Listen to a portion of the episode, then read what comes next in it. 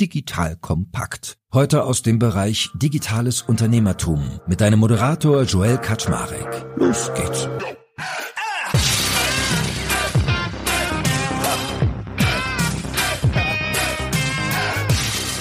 Hallo Leute, mein Name ist Joel Kaczmarek. Ich bin der Geschäftsführer von Digital Kompakt und heute wird's mal richtig futuristisch. Ich spreche nämlich mit Emanuel Palua von 8Me und 8Me stellt Küchenroboter her, beziehungsweise Roboterküchen. Also vollautomatisierte Küchen, wo Roboter das Kochen übernehmen. Vor allem natürlich im Catering beziehungsweise Cafeteria-Kantinbereich. Und ich bin gespannt wie ein Flitzebogen, was das eigentlich für ein Geschäftsmodell ist, was sich dahinter verbirgt, weil wir alle kennen ja sowas wie den Thermomix und Vorwerk Ventures ist bei den Jungs und Mädels auch investiert. Aber ich bin total neugierig mal zu lernen, wie solche innovativen Themen denn sich mittlerweile so entwickeln. That being said, lieber Emanuel, moin moin, schön, dass du da bist. Danke, dass ich da sein darf. Erzähl mal, was ist da los? Wie kommt man dazu, Roboterküchen zu bauen? Das ist ja irgendwie äh, ja, es ist sicherlich nicht das Erste, was den meisten Leuten im Alltag einfällt, besonders für die Kantinenwelt, wo ja, ich denke, besonders viele so aus der Berliner Bubble selten in Kantinen sind. Aber es ist ein Riesenmarkt und der Markt hat sich auch über viele Jahre wenig bewegt. Durch Corona ist jetzt viel Wind in die ganze Nummer reingekommen, was wir auch sehr gut nutzen können. Aber wir haben auch schon vor Corona angefangen. Und woher kam es? Wir hatten vorher Fedora gegründet, mein jetziger Mitgründer war bei Foodpanda, also sind schon länger im Essensbereich und hatten uns damals auch schon zum Ziel gesetzt, von Restaurants besseres Essen als bisher zu den Leuten zu bringen. Ich glaube, mit dem Business ist ganz gut soweit gelungen, das zu verbessern. Jetzt über Lieferando dann natürlich in andere Hände gegangen, aber auch da wird es ja weiter gelebt. Und jetzt haben wir dann auch damals schon gesehen, riesen Mitarbeiterthemen, auch vor Corona schon in der ganzen Gastro, aber auch genauso in den Kantinen.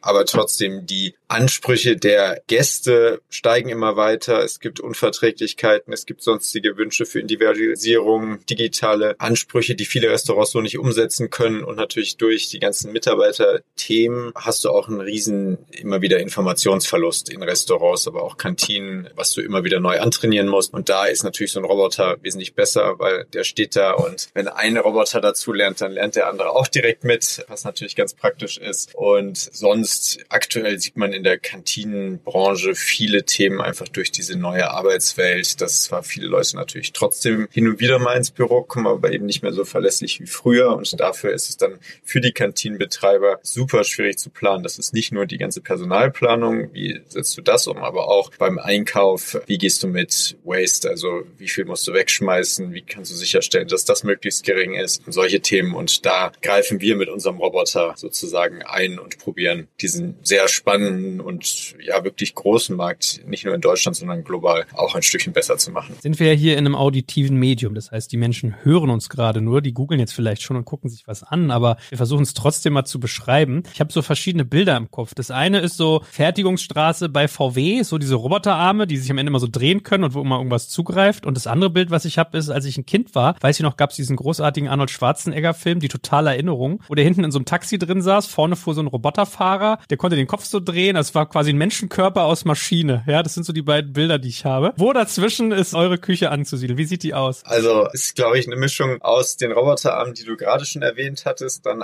eingangs Thermomix ist ja auch schon gefallen. Ich glaube, da kann man unsere Töpfe so ein bisschen hernehmen und sagen, das geht so in die Richtung. Aber ich glaube, ganz wichtig ist, es ist keine winzige Anlage, sondern die ganze Automatisierung ist ungefähr acht Quadratmeter groß, ist eine Edelstahlzelle mit einem großen Fenster drin. Also die Gäste können auch jederzeit zugucken gucken, ist keine Blackbox, also auch für Technik interessiert oder eben Leute, die vielleicht auch ein bisschen Angst vor Technik haben, äh, denen wird die Angst dadurch genommen. Es ist transparent, es ist hygienisch und so weiter. Also das sieht man da alles.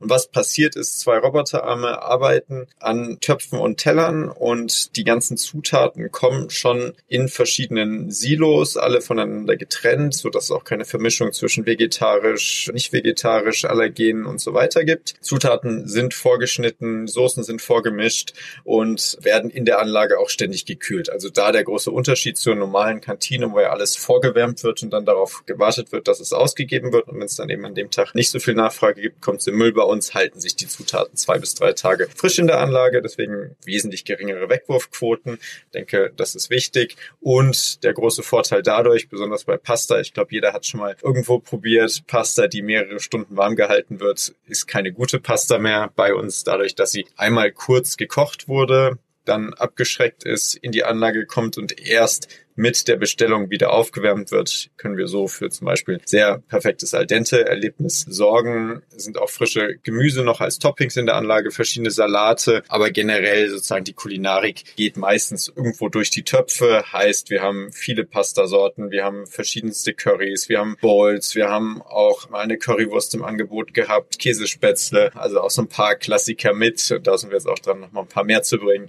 Jetzt zu Weihnachten kommt natürlich auch nochmal der Weihnachtsbowl. Also der Kreativität unserer Küche sind keine Grenzen gesetzt. Und das ist auch eins der wichtigsten Aspekte an der ganzen Robotik, weswegen wir auch auf die zwei Arme und dieses Silo-Konzept setzen. Es ist flexibel und nicht irgendwo ein ewig gleichbleibender Prozess oder immer nur das gleiche Essen, weil dadurch, dass wir eben auf die ähm, Kantinen oder B2B-Markt setzen. Die Leute brauchen Abwechslung. Ein Roboter, der einen super Burger kann, ist sicherlich cool, aber dritten Tag ist dann der Burger vielleicht, egal wie gut er ist, nicht mehr so spannend. Und bei uns, Best Case, hast du jeden Tag was Neues und es wird nie langweilig. Aber damit wir es auch einmal verstanden haben, also euer primäres Anwendungsgebiet sind halt wirklich Kantinen und die Caterer, die für Kantinen catern. Oder könnte man zum Beispiel auch sagen Event-Caterer oder normale Restaurants? Ich glaube, das ist so ein bisschen allgemein vielleicht Catering ist ein Riesenbereich im ganzen Firmenkundengeschäft. Da kommen dann größere Firmen wie zum Beispiel Aramak, zum Beispiel der zweitgrößte Catcher der Welt. Du hast eine Kantine und dann machst du eine Ausschreibung, hey, ich suche jemanden, der sich extern darum kümmert. Das hat nichts mit Event-Catering zu tun, das hat nichts mit Geburtstags-Catering zu tun, sondern das sind dauerhafte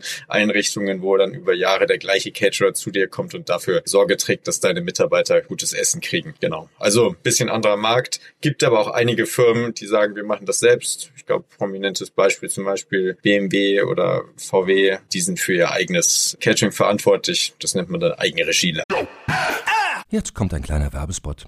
Aufgepasst. Du kennst es doch sicherlich auch. Der Frühling ist im vollen Gange, es müsste mal wieder geputzt werden oder auch ausgemistet. Also wir haben das Thema auf jeden Fall gerade, denn nach unserem großen Live-Treffen von unserem Business Club Makers and Shakers misten wir gerade unseren ganzen Keller aus und dabei gibt es auch Dinge, da habe ich gar keine Lust, die aufwendig ins Internet zu stellen, sondern suche Hilfe. Und zwar haben wir da einen spannenden Partner, den kennst du bestimmt auch schon, denn mit Rebuy kannst du deine gebrauchten Artikel, wie zum Beispiel Bücher, Musik, Filme oder Technik wie Smartphones, HiFi und vieles mehr verkaufen. Komplett stressfrei, ohne lästiges Erstellen von Anzeigen und vor allem ohne stressige Kommunikation mit KäuferInnen. In nur 30 Sekunden findest du heraus, wie viel Geld du für deine Artikel bekommst und wenn dein Artikel im Lager von Rebuy angekommen ist, bekommst du das Geld ganz automatisch schon sechs Tage später ausgezahlt. Also, mach's wie wir, spar dir doch einfach das Text- und Abfotografieren deiner Schätze und besuche direkt Rebuy. Unter digitalkompakt.de slash Rebuy habe ich dir eine Weiterleitung eingerichtet und alle Infos findest du wie immer auch auf unserer Sponsorenseite unter digitalkompakt.de slash Sponsoren. Werbung Ende. Ich erinnere mich noch, Gerd Schröder, der sich über die Currywurst aufgeregt hat, die verloren ging bei VW. Schön, ja, in willkommen einer in der Kantine. ja, genau. In einer von einer Million. Aber okay, verstanden. Wie viele Gerichte kann so ein Ding denn pro Minute, pro 10 Minuten kochen? Ich glaube, wichtig einmal pro Befüllung, so irgendwas zwischen 130 und 200 Gerichten, je nachdem, wie man es befüllt. Also umso komplizierter und umfangreicher die Gerichte werden, umso geringer ist die Auswahl natürlich irgendwo. Und dann auch da beim Kochen hat das auch wieder einen Zusammenhang, aber irgendwas so zwischen 50 und 60 Gerichten pro Stunde. Stunde. Boah, dann kocht der quasi ein Gericht pro Minute. Ja, also so knapp, ja. Weil ich habe gerade so gedacht, äh, das wäre doch eigentlich voll der Knaller, wenn du eine Konferenz hast und stellst so ein Ding da mitten hin, wo sonst das Catering steht, dann macht doch jeder ein Foto von deiner Konferenz und sagt so, hier, bin gerade auf der so und so so und so und das erste das Catering ist gekommen oder auch nicht. Das macht der Robodoc gerade. Ja, nee, also Speed ist auf jeden Fall ein großes Thema, was die Kunden natürlich haben, weil wäre zwar schön, wenn die Leute alle komplett willkürlich über den Tag essen würden, aber natürlich ist es so, dass die meisten Leute doch mittags sonst in diesem Segment kommen manche abends. Ist natürlich super über einen Roboter. Viele Kantinen können abends, besonders Nachtverpflegung in Produktionsumgebungen, Krankenhäusern und sowas nicht darstellen, weil es sozusagen aus Kosten- und Qualitätssicht nicht machbar ist. Und da ist der Roboter natürlich für die Kiste ist es egal. Kocht sie jetzt um 12 Uhr mittags oder um 12 Uhr nachts. Das ist natürlich nochmal ein großer Vorteil von der ganzen Automatisierung. Ich erinnere mich noch bei Zalando mal gelesen zu haben, in den Anfangsjahren haben die hier mit dem einen großen Anbieter, dessen Name mir leider immer entfällt, gearbeitet in Brandenburg und da war dann Dreischichtsystem und nachts kam dann immer die Gulaschkanone zum Einsatz. ja, es ist ein Thema auf jeden Fall, aber da ist die Qualität dann auch wieder was anderes und ich glaube, das kriegen wir besser hin. Okay, und jetzt hilf mir nochmal zu verstehen, diese Silos. Wie muss ich mir das vorstellen? Ist es wie so eine Art Tank, die die haben und dann ist in dem einen Tank Tomatensauce und in dem anderen sind irgendwie die gestückelten Gurken oder wie sieht sowas genau aus? Ja, aber das trifft ganz gut. Also wir haben unterschiedliche Silos für feste Zutaten, also die gestückelte Gurke und für Soßen. Also es liegt einfach daran, dass man es am besten unterschiedlich fördert. Bei den Soßen sind die auch für egal welche Soße gleich. Bei den Festen haben wir unterschiedliche Einsätze, die je nach Zutat unterschiedlich groß sind, so dass wir auch gesichert Pasta fördern können und zwar in der Portionsgröße und jetzt nicht von allem immer nur 50 Gramm haben und dann hast du 50 Gramm Gurke und 50 Gramm Nudeln, das im Verhältnis blöd, sondern dass man sowas auch darstellen kann. Aber der Kunde kann trotzdem immer auch noch mit eingreifen und sagen zum Beispiel, ja, gibt Leute, die keine Gurke mögen, dafür lieber irgendwas anderes, dann kannst du auch alles austauschen. Wie viele parallele Geräte kann so eine Maschine kochen? Also sagst du dann irgendwie so drei oder kann er bis zu zehn? Wie muss ich mir das vorstellen? Genau, also wenn man uns jetzt nochmal auf den Roboter draufschaut, diese Edelstahlzelle, wie gesagt, verschiedene Silos links und rechts drin, die werden schnell zum Beispiel morgens oder abends ausgetauscht. Linke Seite alles, was durch die Töpfe geht, rechts, was sozusagen frisch oben auf die Gerichte kommt und in der Mitte hast du eine Reihe von aktuell sechs, in der nächsten Version fünf Töpfen und die können auch parallel laufen. In diese Töpfe wird direkt die Zutaten sozusagen aus den Silos reingebracht. Also die Roboterarme fassen auch keine Zutaten an. Also im Prinzip gehen die mit einem Topf unter den Silo, dann fallen die Zutaten in den Topf, fahren zurück, Topf dreht sich selbst, ist so ein bisschen wie so ein Betonmischer, kann man sich das vorstellen. Da ist eine Finne drin, dadurch werden die Zutaten mit der Soße auch vermischt. Unten drunter ist eine Induktionsspule, die heizt den Topf auf ähm, und so wird das Essen dann auch gleichmäßig warm. Dauert ungefähr drei Minuten im Topf, also ist jetzt keine Mikrowellenfunktion, sondern wir uns wichtig, dass es gleichmäßig vernünftig aufgewärmt wird. Und genau in der Zeit kannst du entweder als Kunde zuschauen, indem du vor der Anlage stehst oder du bist schon ein routinierter Robotergänger, bestellst über deine Handy-App vom Schreibtisch oder bestellst sogar vor am Morgen, holst dir dann genau passend nach der Push-Notification dein Essen ab. Also relativ äh, entspannt eigentlich. Habe ich gerade richtig zugehört, dass ihr die Anzahl an Töpfe reduziert? Ja, und wir haben gesehen, den sechsten, der kommt meistens nicht so zum Einsatz. Das war in der ersten Planung, dachten wir, wir bräuchten vielleicht noch einen Ersatztopf. Ähm, haben wir gesehen, ist nicht so wichtig. Die Anlage auch einen Tacken kleiner. Also sozusagen sparen wir uns den Platz dann. Okay, verstanden. Und jetzt versuche ich gerade nochmal so diese Logistik mir vorzustellen. Wenn ich jetzt oben im Büro sitze, bestelle mir per App mein Gericht und hol's aber nicht ab, was passiert denn dann? Also stehen die sich irgendwann so voll oder was ist dann los? Gibt es so eine Ausgabe oder wie muss ich mir das vorstellen? Ja, also wir haben acht Ausgabefächer in der Anlage. Bisher kommt es eigentlich sehr selten vor, dass jemand sein Essen vergisst. Weil das ist eigentlich das Gute immer. Die Leute, die bestellen, haben auch Hunger und wollen ihr Essen auch haben. Wie ist es mit Reinigung? Also wenn du da irgendwie die schmutzigen Pfannen hast und dann klebst da drin und gut, das Geschirr geht wahrscheinlich dann in die Waschanlage, das bringen die dann irgendwo anders wieder hin, aber die, da mal die Töpfe und Pfannen, die schmutzig werden, was passiert damit? Genau, es sind immer Töpfe, also wir haben nur immer die gleichen, wie gesagt, so ein bisschen Betonmischer-Style-Töpfe oder Waschtrommel und wir haben eine Spülmaschine eingebaut. Also nach jedem Kochgang wird der Topf sozusagen einmal reingestellt, Grad, es ist so eine Art umgebaute Bierdusche für einen, sagen, einmal drauf und dann ausgespült. In der nächsten Version ist es eine richtige Spülmaschine, fahren einige Töpfe rein, wird von allen Richtungen kurz durchgespült, kommt wieder raus. Und so stellen wir natürlich sicher einen Topf, der den ganzen Tag irgendwie 40 Essen kocht, also den nicht zu spülen. Auch wenn es keine Allergene, keine vegetarisch, nicht vegetarischen Probleme gäbe, geht natürlich trotzdem nicht. Also Spülung ist wichtig. Gib mir mal so ein Gefühl, wenn ich mir jetzt da so eine 8 Quadratmeter Kabine hinstelle, wie viele Menschen in einer Kantine können davon befüttert werden? Also ist es irgendwie so 100, 200, sind es irgendwie nur ein paar Dutzend? Wie viele brauche ich, um so eine richtig typische Firmenkantine quasi zu bespielen? Wie viel brauchst du? Also ab wann ist es profitabel? Das liegt sehr stark am Setup äh, der Kantine ab. Wir sagen so irgendwo ab 70 kann man es rechnen, aber hängt natürlich auch von sozusagen, was sind die Umsätze, wie viel Zuschuss gibt's von der Firma selbst, wer zahlt den Roboter und so weiter. Also das ist relativ kompliziert. Aber so Rechenmodell ist eigentlich immer so 100 plus minus 20.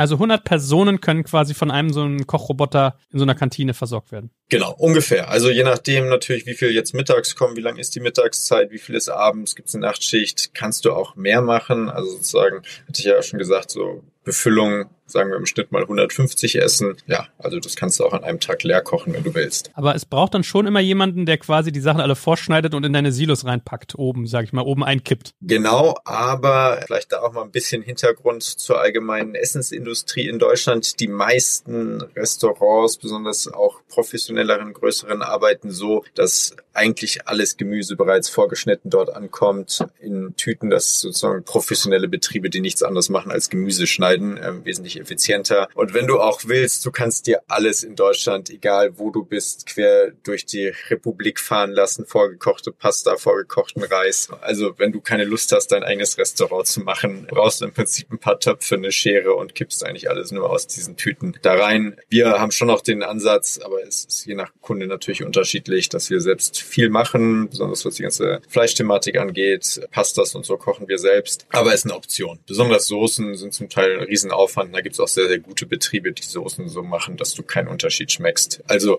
je nach Kunde kann man sagen, wir fahren einen Ansatz, wo wir überhaupt gar keine Ressourcen haben, was ja in der aktuellen Zeit auch wirklich im Kantinenumfeld, aber auch in Restaurants, man kriegt es glaube ich überall mit, ein Riesenproblem ist, es fehlen einfach die Mitarbeiter und dann ist dieses Prinzip, wo alles convenient geliefert wird und effizient sozusagen in Großküchen vorbereitet wurde, super Ding, dann brauchst du pro Anlage am Tag circa fünf Stunden Aufwand. Das ist alle Silos befüllen, Silos vom gestrigen Tag zu reinigen, Anlage einmal durchzuwischen, das alles Teller nachlegen und so weiter. Oder du gehst eben ein bisschen anderen Ansatz und sagst, ja, die Soße möchten wir noch selbst machen. Hier Fleisch schneiden wir selbst und braten das auch. Aber da sozusagen für uns ist es egal, was die Kunden damit machen. Aber wir geben sozusagen die Rezepte und die Tools mit an die Hand, sich sozusagen da irgendwo auf diesem Spektrum selbst auszusuchen, was am besten passt. Wo du gerade Fleisch sagst, ist es so, dass die Maschine auch Fleisch brät oder in den Kochtöpfen gart oder muss das sozusagen schon fertig drin sein? Ist auch schon fertig vorgegart, hat A, wieder Haltbarkeits- und Hygiene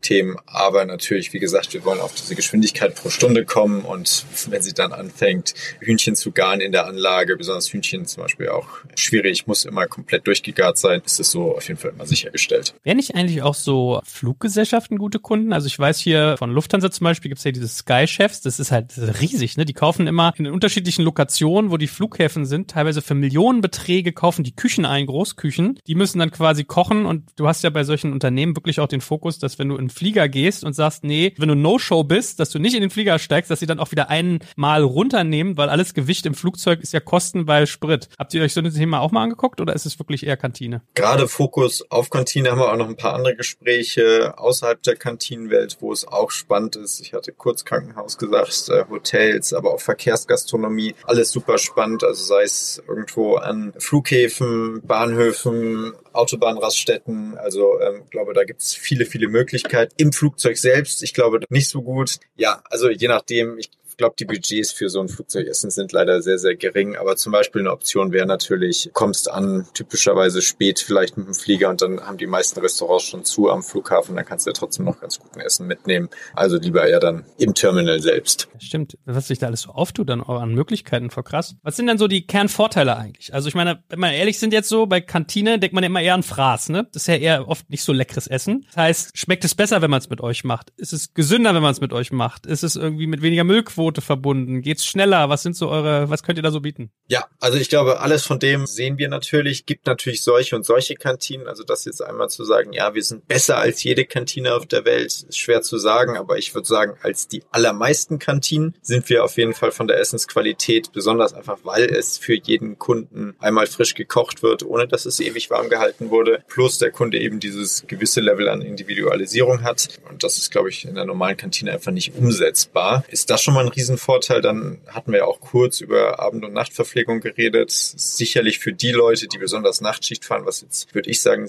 nicht die äh, beliebtesten Stunden sind, trotzdem dann da mit einem schlechteren Essen abgestraft zu sein. Also auch ein Riesenvorteil für diese Menschen. Kostenseitig, klar, kommt dann wirklich stark drauf an, um was geht's, wenn man eine Riesenkantine hat, wo 3000 Leute in den Mittag durchgehen und alles von Keller auf den Teller gehauen wird und schnell, schnell durch. Kann sein, dass das vermutlich dann irgendwo doch wieder besser ist, aber in dem Segment, wo wir jetzt sind, eben nicht diese Riesendinger, sondern eher so irgendwo 100 bis 200 Leute, sind wir auf jeden Fall auch kostengünstiger. Und Wegwurfquoten hatte ich ja auch schon gesagt, allein dadurch, dass die Zutaten alle gekühlt sind, müssen sie nicht nach jedem Mittagessen alle weggeschmissen werden.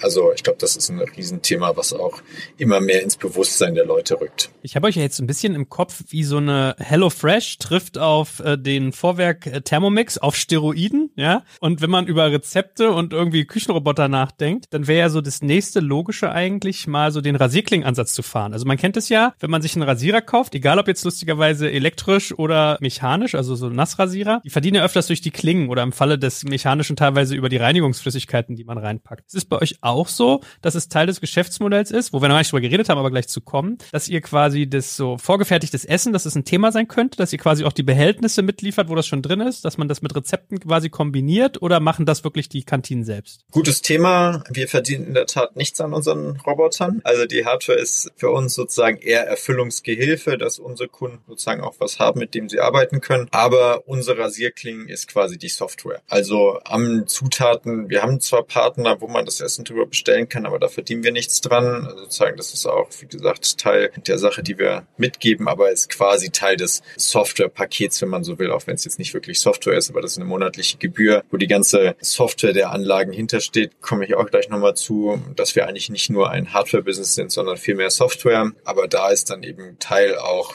Rezepturen, auch immer wieder neue Ideen, die wir mitbringen und eben dieses Netzwerk an Zulieferern, wo man die Sourcen zum Beispiel auch alle kriegt. Jetzt muss ich noch ganz kurz, bevor wir darüber reden, was euer Geschäftsmodell ist, muss ich eigentlich noch mal fragen. Wie sah es aus, als ihr das Ding gebaut habt? Habt ihr da euch in der Garage zusammengeschlossen und selber gelötet und geschweißt? Habt ihr irgendwie einen Partner gehabt, der was gebaut hat? Weil es ist ja, wenn du sagst, ihr habt irgendwie vorher Fudora und Foodpanda gemacht, dann seid ihr ja eigentlich Software-Dudes oder Geschäftsmodell Digital-Dudes. Wie habt ihr das gemacht, so, ein, so einen Roboter zu entwickeln? Wir auch sehr viel gelernt. Wir hatten am Anfang mit einer Firma, die ähm, Entwicklungen für andere macht, bevor wir unser eigenes Team zusammen hatten. Und ja, die ersten Töpfe, die wir hatten, sahen wirklich exakt so aus, dass wir irgendwelche anderen Sachen einfach ein bisschen zusammengeschweißt hatten. Und äh, es gibt relativ viele Firmen natürlich, besonders in Deutschland, wo man extern Sachen produzieren lassen kann. Ist auch immer noch unser Ansatz. Wir produzieren nicht selbst, sondern machen nur die finalen Final Assembly, also alles mal zusammenschrauben. Aber wir sind jetzt kein Hardcore-Industrieunternehmen.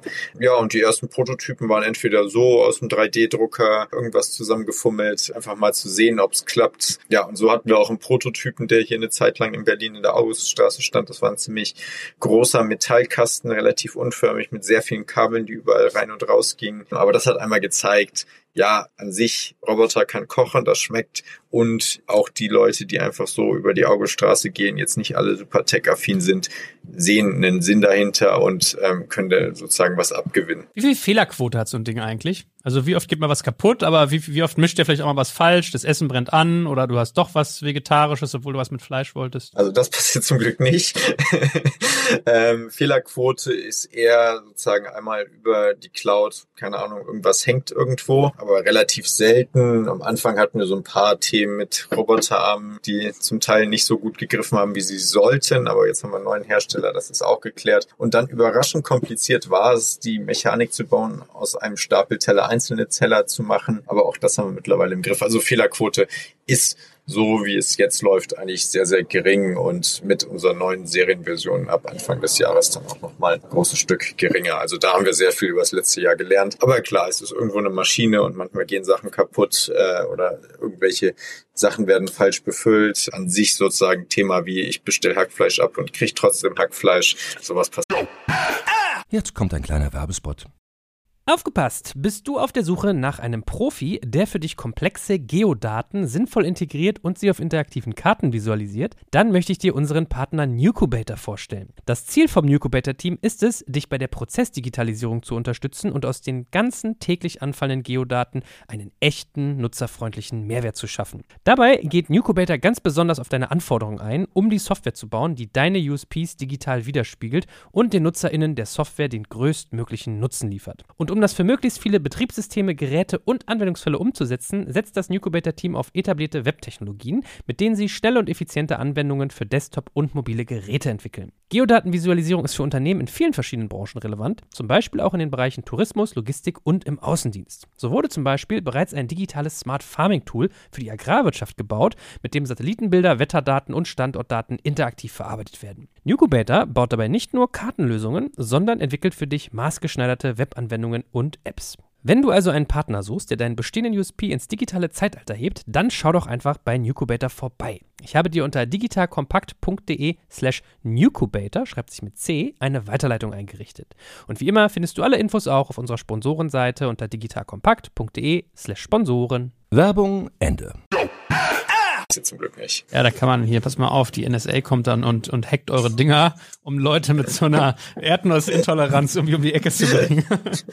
ich weiß nicht, ob wir so viele Spione als Kunden haben. Aber ich meine, das wäre sonst ja so die Haupt, also das Hauptaugenmerk, wenn ich jetzt Kantinenbetreiber wäre, hier so ein Aramark, wie du es vorhin gesagt hast, da würde ich ja gucken, äh, was, was kostet mich das, kriege ich es frischer und besser hin und wie viel Ausfallquote habe ich. Und wenn ich weiß, okay, ich muss alle drei Tage das Ding warten, so dann hätte ich ja irgendwie ein Problem. Aber das lerne nee, ich klar. Also auch in den Gesprächen, die wir mit Aramark hatten vor der Vertragsunterzeichnung, sind das natürlich genau die Themen. Klar ist irgendwo sicherlich irgendwas Innovatives, was sicherlich gut auch in deren Unternehmensphilosophie passt. Aber das ist jetzt natürlich nicht der Hauptgrund, warum sie das nehmen, sondern das muss sich schon rechnen, muss ein guter Zusatz zu deren Geschäft sein, weil auch da natürlich Mitarbeiter möglichst effizient eingesetzt werden sollen, plus die Lösungen für deren Kunden wieder präsentiert werden müssen und klar, Ausfallquoten und so weiter natürlich ein Thema. Reagieren Menschen eigentlich auch negativ? Es gibt ja immer diese Ängste, oh Gott, oh Gott, ich werde durch eine Maschine ersetzt. Und wenn man das als Koch, als Kantinenkoch jetzt schon wird oder Köchin auch, dann könnte ich mir vorstellen, wird der ein oder andere da auch nervös oder dass es auch zu Ressentiments führt. Ist das so? Ich glaube, da ist auch gerade ein bisschen die Zeit nicht so schlimm dafür, weil äh,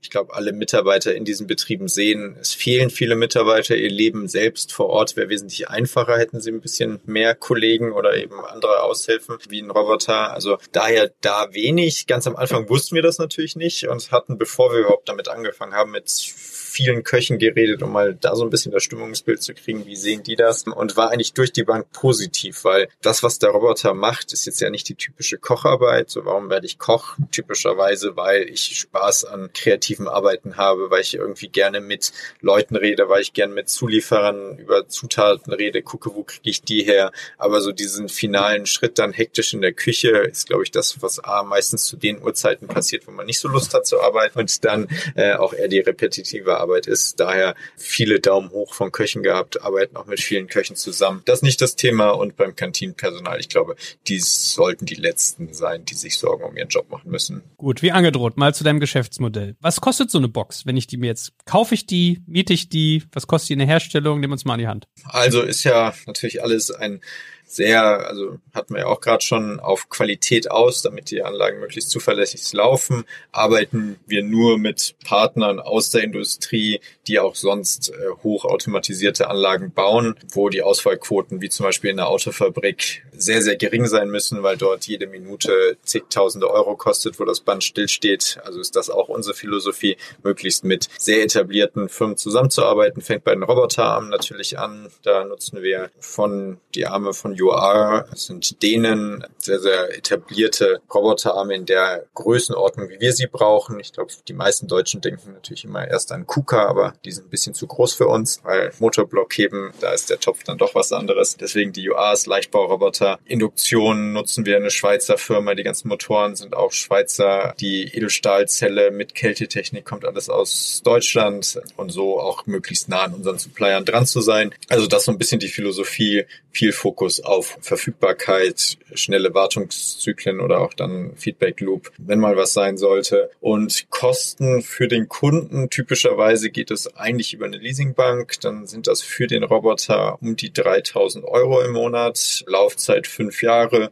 Und wenn du das jetzt ein bisschen zurückrechnest, wirst du darauf kommen, dass es circa 165.000 Euro für die Hardware ist. Und ich schätze mal, äh, dich kostet da deutlich mehr. Also das wird wahrscheinlich so ab Jahr drei irgendwie profitabel, oder? Genau, wir verdienen, wie gesagt, nichts dran. Erstmal sozusagen ja im Hochfahren, aber das ist üblich, wo wir jetzt noch nicht so viele Anlagen sozusagen produzieren, zahlen wir drauf, aber es ist schon so gerechnet, dass wir da halbwegs bald hinkommen, dass wir auch so die Kostendecken produzieren können, aber wir wollen auch nicht unbedingt was damit verdienen. Also wenn wir schaffen, die günstiger zu machen, dann nehmen wir sie lieber günstiger, weil für uns ist wirklich das Wichtige die Software. Und da es fällt natürlich erstmal nicht auf, wenn du zur Anlage hinkommst, was bestellst. Klar, du hast die App genutzt, hast du tausendmal gesehen, da denkst du gar nicht mehr drüber nach. Aber diese ganze Verbindung aus, ich bestelle von meinem Handy über eine Cloud durch ein Kassensystem muss natürlich auch alles ordentlich fiskalisiert sein, dass es da keine Steuerthemen gibt und dann, dass sich dann ja im Endeffekt der Roboterarm bewegt, einen Topf holt, die Silos auch die richtigen Zutaten rausbringen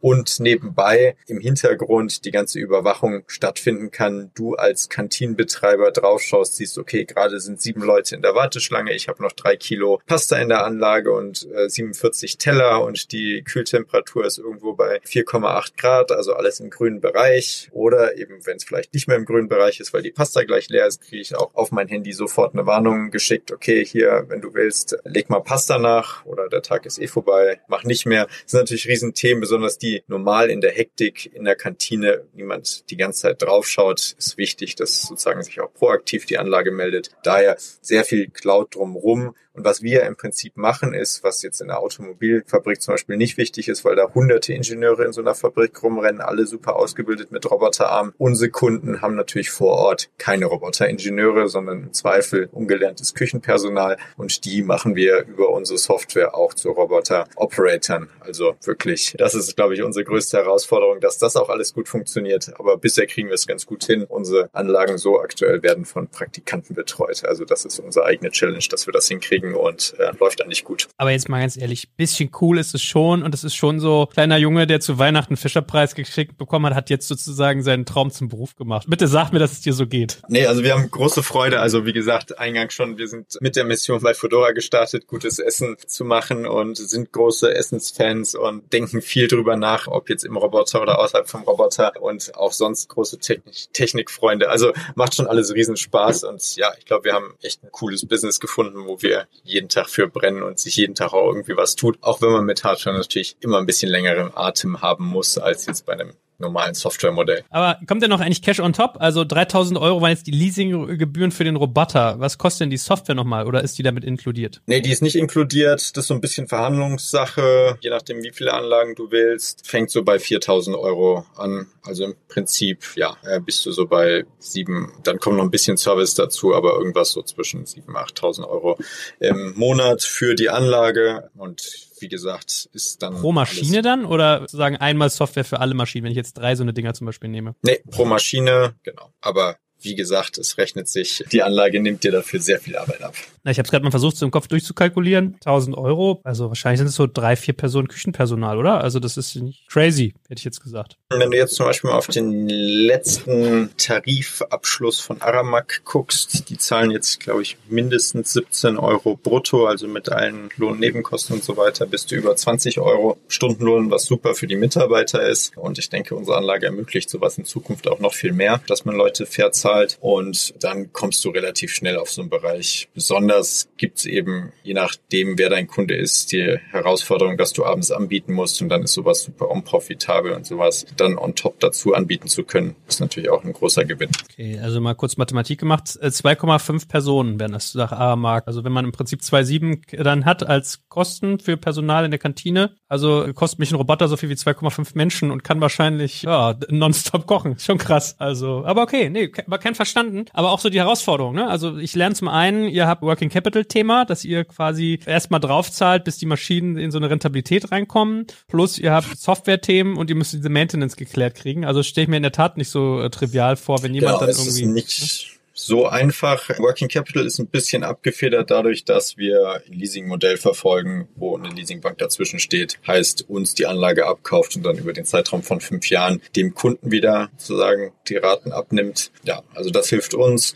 Klar, aber wir müssen jetzt viel in Vorleistung gehen. Die letzten Jahre haben viel entwickelt. Software war ein großes Thema. Und gib mir mal ein Gefühl zu eurer Firma. In welchen Märkten seid ihr aktiv? Vielleicht kannst du ein bisschen was zum Umsatz sagen und wie viele Personen sind denn eigentlich für euch tätig? Also nicht, dass das irgendwie harte qualitative Aussagen immer zulässt über die Qualität der Firma, aber zumindest so ein Bild. Wir probieren uns relativ schlank zu halten, dafür mit sehr guten Leuten. Ich denke, das hörst du auch öfter. Aber wir sind irgendwas so knapp 40 Festangestellte aus dem Bereich Software Engineering, Hardware Engineering, Küche, natürlich wichtiger Teil, weil wir bringen, glaube ich, als eines der wenigen Firmen weltweit Software, Hardware und Köche zusammen. Auch eine gute Kombination. Dann natürlich so ein bisschen Admin-Zeugs. In Berlin betreiben wir auch, also wir haben jetzt zwei Anlagen Anlagen live. Also genau, das ist vielleicht ist auch noch wichtig zu sagen. Betreiben die auch selbst, deswegen da noch ein bisschen mehr im Hintergrund. Genau, und ja, für nächstes Jahr. Märkte aktuell Berlin plus Potsdam und im nächsten Jahr dann ganz Deutschland plus die Schweiz. Eine der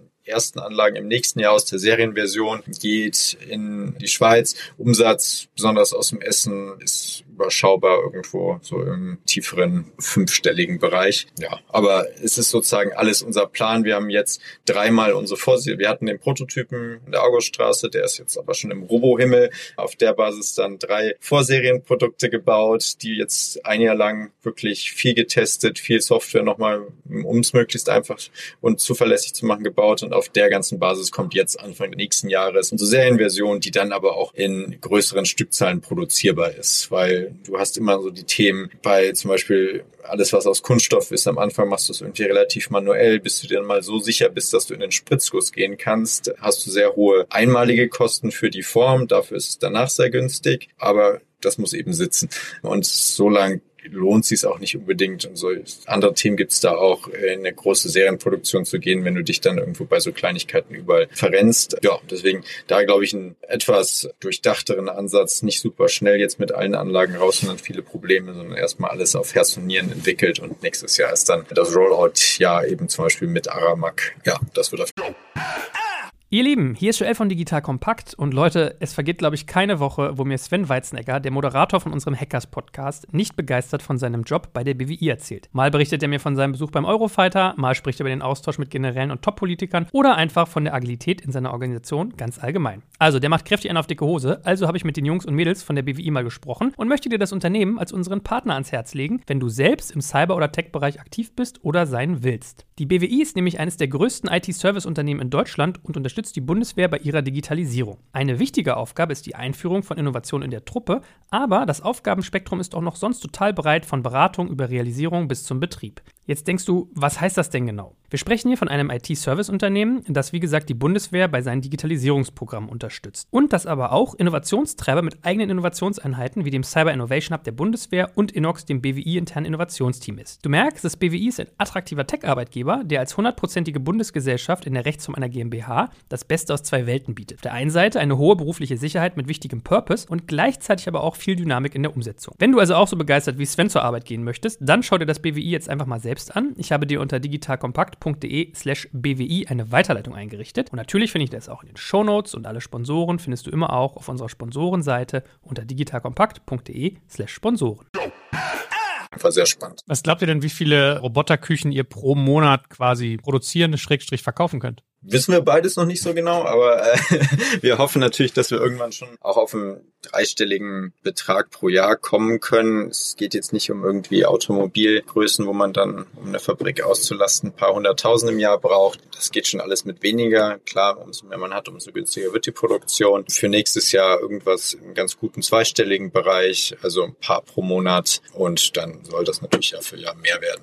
Und Marktgröße, besonders weil wir auch sehr viele Anfragen aus dem auch näheren europäischen Umfeld haben, aus irgendeinem Grund auch, oder ist nicht so ganz überraschend, vielleicht auch aus Japan, halt dort Mitarbeitermangel natürlich sehr stark ist, plus die Leute noch viel mehr konditioniert auf ganze Robotik sind, sehen wir, glaube ich, global auch sehr, sehr viel Möglichkeiten weit über das, was wir jetzt gerade planen zu machen. Aber allein in Deutschland gibt es viele tausend Kantinen allein und die anderen Märkte wie Hotels, Krankenhäuser und so weiter hatten wir ja auch gerade schon angerissen. Ja, oder die ganzen Ghost-Restaurants. Also wie viele machen denn mittlerweile in irgendeinem Hinterhof ein Restaurant auf und verkaufen nur noch über Lieferando, Volt und Co. Wenn du da dann deine 20 Standard Bowls hast, so, das ist ja easy peasy, ja? Und hast nicht mehr den Stress, dass der Typ sich nicht merkt, dass du das vegan wolltest. Genau, auf jeden Fall auch ein Markt. Uns natürlich auch an, ich glaube, in anderen Märkten als Deutschland auch nochmal wesentlich weiter. Ja, aber allein B2B-Catching-Markt, ich glaube, genereller Jahresumsatz der Branche 250 Milliarden. Also ist nicht zu unterschätzen. Und was ist so an, sag ich mal, Hardware drin, wo ihr in Probleme kommen könnt, so wie man es jetzt hatte, Lieferschwierigkeiten von irgendwelchen Chips oder irgendwelche, weiß ich nicht, Roboterparts? Lauft ihr da Gefahr, dass euch sowas auch drohen kann? Oder habt ihr das, was du gerade meintest, euer, durch euer Nearshoring so ein bisschen gehandelt? Kann immer passieren. Wir haben da auch verschiedene Steuerungskomponenten. In den Roboterarmen sind natürlich Chips. Da wir bisher nicht so riesen Volumen hatten, ließ sich das alles noch irgendwo regeln. Hoffen jetzt oder sehen ja auch, dass sich die ganze Situation alles ein bisschen wieder entspannt. Gehen davon aus, dass es im nächsten Jahr auch weiter so geht. Aber klar, auch wenn unser Spülmaschinenhersteller keine Chips mehr hat, dann funktioniert leider auch keine Spülmaschine oder auch keine Kältetechnik. Also überall ist irgendwas drin. Gibt auf irgendeinem Grund im Markt ein Riesenproblem, Lüfter für Kältetechnik zu finden, weil die Leute wie wild ja Wärmepumpen kaufen und das geht irgendwie auch in andere Bereiche überall, wo eben irgendwas warm oder kalt gemacht werden muss. Also ja, bleibt auf jeden Fall spannend an der Front. Und nimmst du noch hinter die Kulissen, wie ist denn eigentlich so die Wettbewerbslage? Also wenn du sagst, es gibt hier irgendwie, also der Markt ist ja bestimmt saturiert, diese 250 Milliarden, die werden irgendwelche Oligopole unter sich aufgeteilt haben. Hat von denen jemand auch schon mal so, so einen Ansatz gestartet, eine vollautomatisierte Küche zu bauen oder was Vergleichbares? Die selbst nicht, ja, Oligopol trifft, es ist eine komische Form von Oligopol, weil es global gibt es vier sehr große dann gibt's lokal in jedem Land noch so ein paar mittelgroße. Ähm, in Deutschland, Dussmann kennt vielleicht jeder Berliner als Kaufhaus, äh, aber viel größer im Catering und äh, Facility Management Bereich. Ist so ein großer, mittelgroßer und ja, gibt unterschiedliche. Und dann gibt's aber auch noch einen sehr langen Bereich an kleineren Caterern, die einige Kantinen machen und so weiter. Also es ist eine komische Form von Oligopol, weil viel zwar auf den großen ist, aber trotzdem irgendwo auch andere dabei sind. Nee, selbst glaube ich, ist das nicht so deren Bereich. Die sind klassisch eher alle ihren Kunden so beschäftigt, dass sie dort die Teams mitbringen, sich viel um die Kulinarik kümmern, natürlich ein gutes Gasterlebnis sicherstellen wollen, aber eher Technologie zukaufen, weil die haben jetzt auch noch nicht angefangen, irgendwann mal Spülmaschinen oder so selbst zu entwickeln. Also ist nicht deren Businessmodell. Aber Konkurrenz an sich gibt's nicht so viel. Generell in der ganzen Gastro, klar, ich glaube, vielleicht viele haben schon mal jetzt so diese kleinen Roboter, die so ein bisschen sich als Kellner probieren, rumfahren sehen. Ist sicherlich auch irgendwie eine Automatisierung. Ähm, und in den USA gibt's ein paar andere Themen, die sich aber alle eher wirklich sehr, sehr stark auf Restaurants fokussieren. Also nicht unser Bereich und auch oft eher ein Baustein aus einer normalen Küchen, sich nehmen, wie zum Beispiel frittieren oder Burger Patties flippen oder bei der Salatausgabe helfen, aber eben nicht diesen vollautomatisierten Ansatz, den wir fahren und besonders nicht in diesem B2B-Segment. Ja, crazy. Ist echt äh, interessant, was sich da so tut. Ich, also ich glaube, du merkst, ich bin heute ein bisschen Fanboy-mäßig unterwegs, weil ich mag den Tech-Part daran. Es ist irgendwie so schön lustig, verrückt. Und wie machst du Marketing und Sales für sowas? Also gehst du dann immer der Hand vor Kunden, musst du direkt angehen oder kannst du dafür werben? Wie macht man sowas bei eurem Thema? Ja, Marketing machen wir eigentlich gar nicht, weil sozusagen der Endkunde ist nicht so unser Riesenthema. Wir verkaufen natürlich an die Kantinenleute und da, ich glaube, mittlerweile haben wir mit allen oder den allermeisten irgendwie mal geredet. Ich glaube, äh, spricht sich zum Teil rum. Wir werden relativ oft in der GV-Praxis, das ist die äh, Branchenzeitung für die geme gesamte Gemeinschaftsverpflegung, deswegen GV, gefeatured. Also das ist sehr gut. Äh, mit denen verstehen wir uns sehr gut. Und sonst gibt's diverse Konferenzen über das Jahr, wo wir natürlich auch immer sind, mit den Leuten reden, auch gern die Leute immer zu uns an Roboter einladen, dort die Anlage präsentieren, was auch, glaube ich, ich kann denen jetzt hier noch zwei Stunden erklären. Komm einmal fünf Minuten her, guck ihn dir an, probier das Essen ist für die meisten wirklich der größte Gamechanger im Kopf, einmal das Ding in live gesehen und besonders probiert zu haben. Und so probieren wir es auch nochmal mit den Kunden zu spielen. Aber wir haben kein großes Sales-Team und ja, fokussieren da uns so auf die Player, die es gibt und sind im guten Austausch. Da wir jetzt die Inlandsflugslänge schon durch haben, was man immer sagt, ist die ideale Podcastlänge, vielleicht noch ein letzter Satz zu euren Investoren. Also letzte Zahl, die ich so gesehen habe, war 12,5 Millionen Kapital aufgenommen von irgendwie Global Founders Capital, HV Capital oder auch Vorwerk Ventures, was jetzt Charming ist. Also ihr macht dann wirklich sozusagen den Thermomix mit Thermomix-Geldern auf Steroiden und La Familia und ein bisschen Angel-Zeugs und so. Was ist denn da so der der, die weitere Roadmap? Also was sagt ihr, ist so eure Finanzierungsplanung? Wie wollt ihr euch noch aufstellen, dass das nochmal irgendwie weiter lieber ist? Ähm, hast die Investoren ja aufgezählt. Ich glaube, in Deutschland ist das schon mal eine sehr, sehr gute Zusammenstellung von Investoren, die auch super involviert sind, super hilfreich waren bisher. Ähm, und ich glaube, wie wir auch eine große Freude an diesem ganzen Modell haben, das ist schon mal cool. Und ja, klar, irgendwie Finanzierungsrunden gehen weiter. Wir sind immer noch relativ entwicklungsheavy und äh, gehen das Thema jetzt auch demnächst mal wieder an und freuen uns natürlich über weitere passende Investoren, sei es aus dem Inland oder Ausland, hat sich bisher irgendwie gut ergeben, dass die alle mehr oder weniger based in Berlin sind. Und was rechnet euch aus? Was sagt der Businessplan in fünf Jahren? Wie viel Umsatz macht ihr dann? Boah, fünf Jahren ist zu viel Glaskugel, soweit planen wir nicht. Aber wir wollen einige hundert Anlagen live haben in fünf Jahren auf jeden Fall und nicht nur im B2B Catering. Hast du so eine Margenzahl eigentlich? Also wenn ich jetzt lerne, okay, 4000 kostet die Software, wie viel davon ist ungefähr Marge? Typische Softwaremarge, also relativ hochmargig Je nachdem natürlich, wie du die Entwicklung einrechnest. Wenn die Entwickler selbst jetzt mal nicht dazu nimmst, sondern nur operative Kosten, ist natürlich irgendwo bisschen Cloud-Gebühren, bisschen Kassensystem, bisschen Support, den man mitgeben muss. Aber sonst ist es das. Aber das ist eben unser Geschäftsmodell dahinter. Wenn ich so richtig verstehe, noch mal abschließend, weil wir gar nicht so darüber intensiv geredet haben, aber es gibt eine eigene 8Me-App, die dann sozusagen jeder Kantinenbesucher sich runterladen muss. Oder kann man zum Beispiel auch white labeln, dass ich sage, innerhalb der VW-Kantine äh, oder so VW-App, Mitarbeiter-App gibt es dann so einen Subbereich Kantine. Genau, also du hast immer diese zwei Welten. Einmal auf der Küchenseite, da hast du sozusagen die 8Me operative App, äh, wo du die Anlage mit steuerst und planst und so weiter. Und dann auf der anderen Seite die der Gäste. Entweder nutzt du da unsere native 8Me App. Ähm, das bietet sich für kleinere Firmen auf jeden Fall eher an. Oder wie du schon sagst, VW oder Aramak, die eigene Apps haben, kannst du auch deine eigene App bei uns mit anschließen und dann erfolgt die Bestellung und Bezahlung auch darüber. Na gut, Emanuel, hey, dann äh, bin ich mal gespannt drauf, wann ich das erste Mal in der freien Laufbahn oder Wildbahn quasi auf so ein Tool von euch treffe. Drücke euch ganz fest die Daumen und äh, ja, hat viel, viel Spaß gemacht. Vielen Dank dir. Ja, vielen Dank. Danke fürs Zuhören beim Digital Kompakt Podcast. Du merkst, hier ziehst du massig Wissen für dich und dein Unternehmen heraus. Wenn du mit uns noch erfolgreicher werden möchtest, abonniere uns auf den gängigen Podcast-Plattformen. Und hey, je größer wir werden, desto mehr Menschen können wir helfen. Also erzähl doch auch deinen Kolleginnen und Kollegen von uns. Bis zum nächsten Mal. Jetzt kommt ein kleiner Werbespot. Aufgepasst! Heute gibt's Werbung in eigener Sache. Wir wollen dich nämlich besser kennenlernen, weil viele hören Woche für Woche unseren Podcast und dabei wissen wir gar nicht immer, wer genau diese Leute sind. Und natürlich wollen wir ja aber wissen, wer du bist, um unseren Inhalt auch an deinen Interessen ausrichten zu können. Und um das zu ändern, habe ich eine Umfrage vorbereitet. Dort kannst du uns erzählen, wer du bist und wofür du dich interessierst. Und was du davon hast, naja, ich meine, je besser wir dich kennen, desto besser können wir unseren Podcast an deine Bedürfnisse anpassen. Und dann spreche ich auch keine Werbung mehr für Penispuppen und Online-Casinos ein, wo dich möglich ganz andere Dinge interessieren. Nein, kleiner Spaß und trotzdem, du tauschst fünf bis zehn Minuten deiner Zeit gegen viele Stunden noch bessere Unterhaltung und Tiefenwissen in der Digitalwirtschaft. Klingt für mich nach einer Win-Win-Situation und geh doch also daher mal auf die Seite digitalkompakt.de slash Umfrage. Fülle diese nach bestem Wissen und Gewissen aus und freue dich in Zukunft auf noch besseren Content auf Digital Kompakt. Ende der Werbung.